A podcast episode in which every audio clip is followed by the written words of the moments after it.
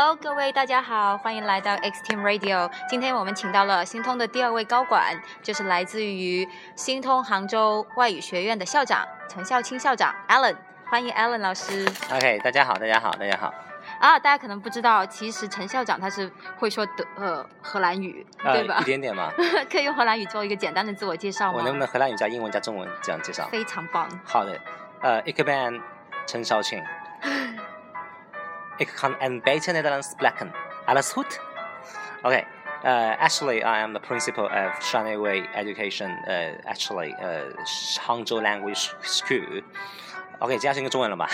OK，好棒然后其实是这样子，就是我在这个行业待了大概是十年的样子。大家在百度里边查我第一行名字，会发现应该是呃， 反而不是你培训学校的校长，而是 而是什么呢？而是韩寒的同学。对我是韩寒呃松江二中高中的同班同学。哦，当然，我们只是高一跟高二的同学，因为高三的时候我不能成为他同学，因为他被留级了，是吧？是吗？对对对哦 Anyway，所以 anyway，然后后来就是我就工作了嘛。工作的时候，哦其实我是跟跟您一样，就是嗯法律专业的研究生，就是哦区别就在于我在啊，握个手。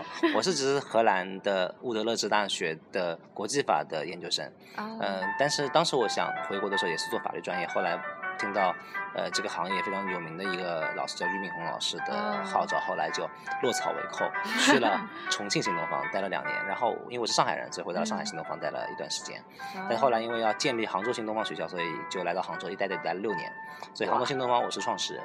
再后来就听到马亚伟老师的号召，然后就 就转到了新通，呃，然后担任了校长，已经做了三年了。哇，这这个基本上就是我的 career，就这样。好丰富的经历耶！哎，对了，陈校长可以问一下吗？就荷兰这个比较小众的一个留学国家吧，算是，不知道你对荷兰有什么印象呢？可不可以给我们讲一些趣事？好的，是这样的，就是当时我去为什么会选择荷兰这个学校，其实很功利，很简单，就是因为他当时是我们是第一批，嗯呃，荷兰政府决定向国招国际的学生，哦所以我是第一批。呃，因此是第一批的原因，就是我就当时学费是全免的，哦，所以就是因为学费全免，然后就去了吗？所以这就原因其实很简单，因为当时荷兰荷兰政府他认为教育应该是全世界资源应该是共享的，所以我们当时第一批、第二批的中学中国学生都是免费的。但是后来有问题了，他发现说竟然有这么多中国学生就是 就是涌进来，就 flood，就就好像洪水一样 flood in。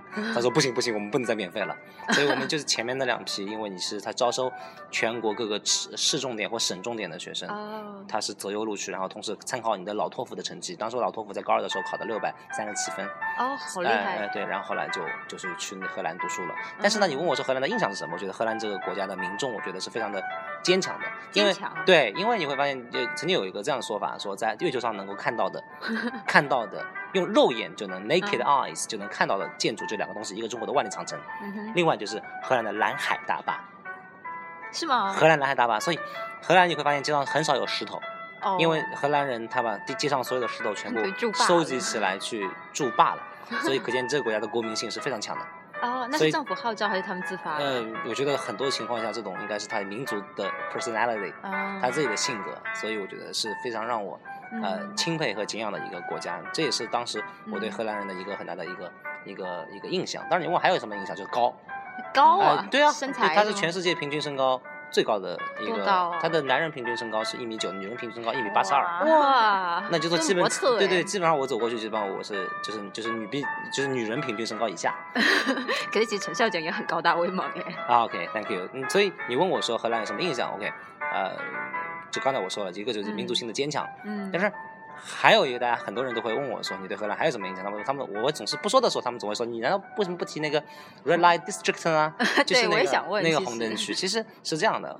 呃，政府是相对比较宽容的，嗯他们认为这些是合法的，所以荷兰有几样东西是合法的，比如说，大家当然你们一般来说印象会说荷兰比较呃印象深刻的应该是风车，还有嗯木屐，还有 cheese 奶酪，还有奶牛，对吗？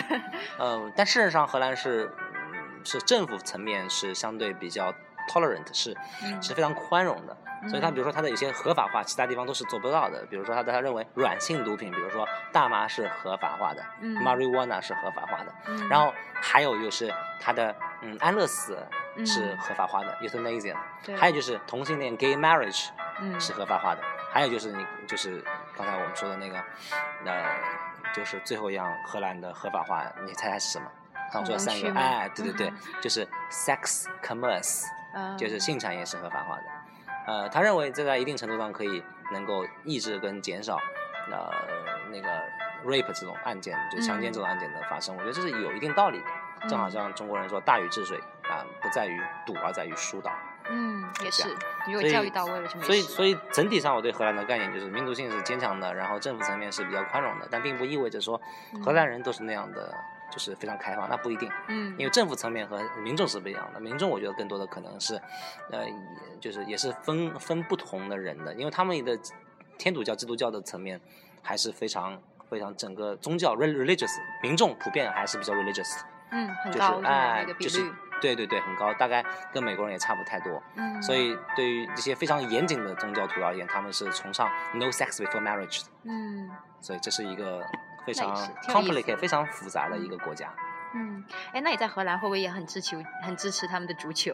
会不会也是一个对对对 big 对对对，必须必须必须的。呃，我我们会，我我我我我经常会去看荷兰的足球比赛，是是？但是但但是这个会发现跟中国是一样的，就是因为荷兰并没有那么有钱，就好像你中国你会发现这恒大总是拿冠军。嗯哼，啊，就你们广州很大了，是吧？啊所以你是广州人嘛。但是你会发现这没什么好自豪的，因为它是靠钱堆出来的。因为荷兰并没有那幕后的就不知荷兰并没有那么有钱，所以你会发现嗯最有钱的一般都是皇家马德里啊，或者是巴塞罗那啊。对，但是荷兰它有一点很牛逼，就是它的青训系统做得非常好。那个青训系统，青训系统，啊，所以我觉得它的青训系统，荷兰的青训系统做得特别好。虽然它没有特别有钱，但是能培养特别特别多的非常好的球员，嗯输送到各个呃知名的这些足球机构，比如说巴塞罗巴塞罗那，它最著名就是那个阿森呃那个那个就类似于阿阿阿类似于阿森纳，阿森纳英文名是表示为就是就是呃弹药库。那么阿森纳是是英国的，那嗯荷兰那个很有名的就是最有名的那个足球队，你们知道吗？不知道，不知道。其实我也不知道，这个差废话，开始。好，那这个听了那么多陈总的介绍，肯定大家都很想说，哎，我怎么才能加入这个大家庭？怎么才能跟陈总一起共事？不知道陈总对于招聘老师或者员工方面有没有什么要求呢？但我们的重心是在教学这个板块，嗯，就是老师跟后端的学管跟督导。那么嗯对于老师而言，我觉得在我们招聘的时候还是极其苛刻。那么这个苛刻的标准主要体现在四个方面：第一，教学实力；第二，教学态度；第三，教学过程；最后，教学结果。嗯什么叫教学实力？我觉得老师首先你要去教雅思托福、SAT，那你自身你的英文水平得特别特别的好。那么怎么嗯去判断你好？那就是你你如果是教雅思听力的，雅思听力进至少要八点五分，最好是九分。嗯那么另外一方面就是看你的学历。嗯那学历，我们现在的信通学校已经有非常好的学历的背景的一些老师，比如说牛津的，我们还有剑桥的，嗯，我们有我们有一个哈佛，没有耶鲁，但是我们还有两个宾夕法尼亚。啊，所以，但是这只是对对对，还有什么其他的，像呃 UCL 啊，还有帝国理工啊，LSE 啊，不计其数。嗯所以，所以这是最重要的一个一哎名师团队。其次就是教学态度，就是你一个好老师过来以后，一般都是很清高的，但是我需要你非常严谨的治学的一个态度。所以嗯，像你去考托福，要要求老师不停的去考，嗯然后 TPO 的真题。一定要去做刷三十二套或三十五套，你至少刷十套十遍以上。嗯，像雅思的话，那就见见见三到剑十，那么至少也要刷五遍十遍，嗯这样这是可以可以可可见一个老师的教学态度。嗯，然后就是教学过程，因为我们在不停的过，在我们会发现很多老师会教啊、呃会自己英文很好，但是不会教，所以呢，教学过程你就会发现，就是孩子们对你的课堂反馈会有这个反反馈表，然后我们会组织各种各样的比赛，嗯教学比赛，然后看你的教学过程、你的展示 demonstrate 情况是怎么样，就这就最后就匹配掉哎，最后就是教学结果。嗯结果就是，不但你自己要考高分，而且你要让孩子们能考高考高分。比如你是雅思的单项或者托福的单项进来的时候，托福听力这孩子有二十分，经过你们 VIP 十次课以后，他是不是托福听力变二十五分了，嗯，甚至二十七分了，甚至甚至二十八分了？那么这个时候你会发现，我们可以判断，结果是衡量一个老师是否牛逼的唯一标准。嗯，所以我综上所述，就是四这四件事情来看，你是不是能够加入我这个信通外语学校？你进来了以后，可能还不一定是安全的，因为你还需要 教学过程和教学结果。对。